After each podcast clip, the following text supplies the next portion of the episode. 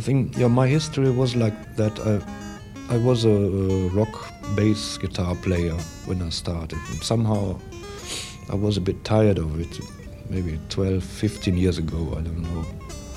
I, I started to fumble around with some guitars and changed this and that and made some, you know, new instruments too.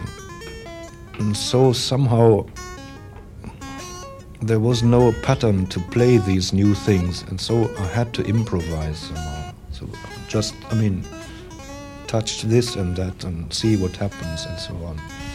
So that was my personal start for improvisation be before I uh, started to play with other musicians. So I started mainly as solo player, you know, with homemade instruments and fumbled around and whatever. I mean, many rock musicians say they can improvise, but it always sounds the same for me. The, the rhythm is fixed and maybe the, the chords are fixed too. It's mainly E, e major, for example, and then they can play whatever for one hour, but it's not improvisation really. I think the main difference is that the real improvising musicians have no no fixed uh, legs where they can stand on. They just meet other musicians and start somehow and see what happens. And sometimes it's good, sometimes it's lousy or not good. There's no uh, no security. Rock musicians have always security. They know one, two, three, four, bam, and that's it.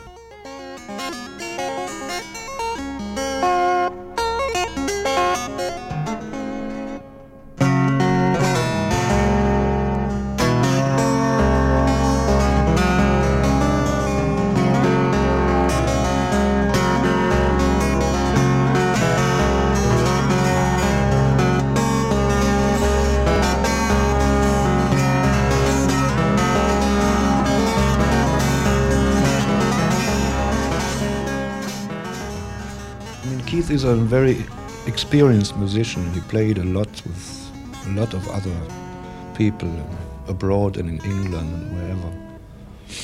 And I'm in this business for over 10 years too, so somehow we should know how to handle that.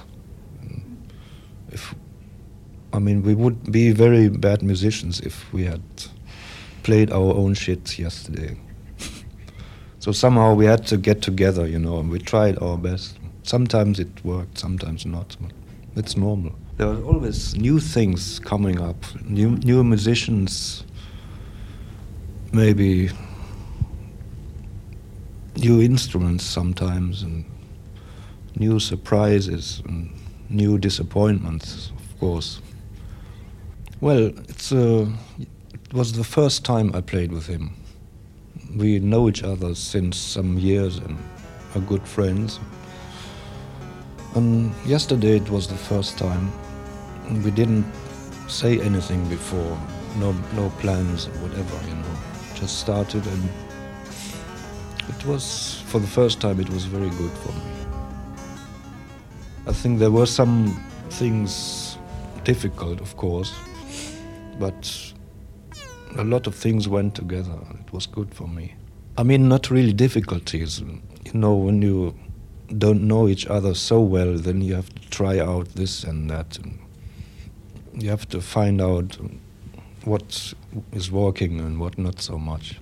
You have to react differently. When you play alone, then somehow you know what you want to do, and mainly you do the same things all the time.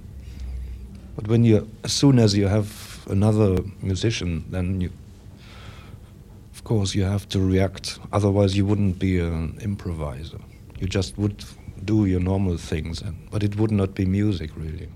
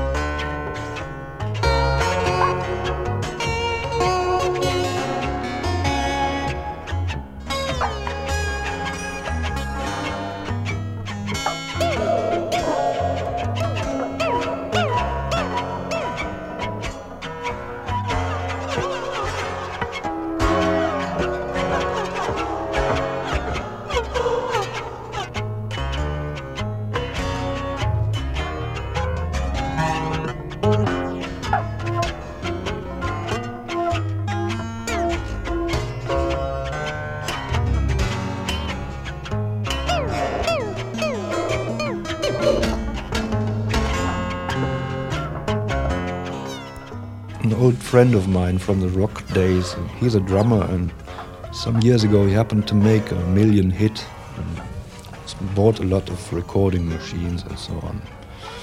And somehow he still uh, is fond of me, and we decided to make something together.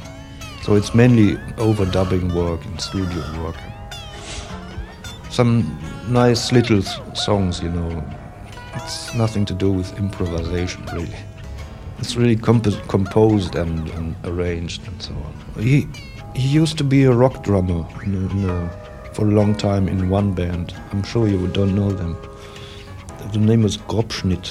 They were quite famous in Germany, but not abroad, I think.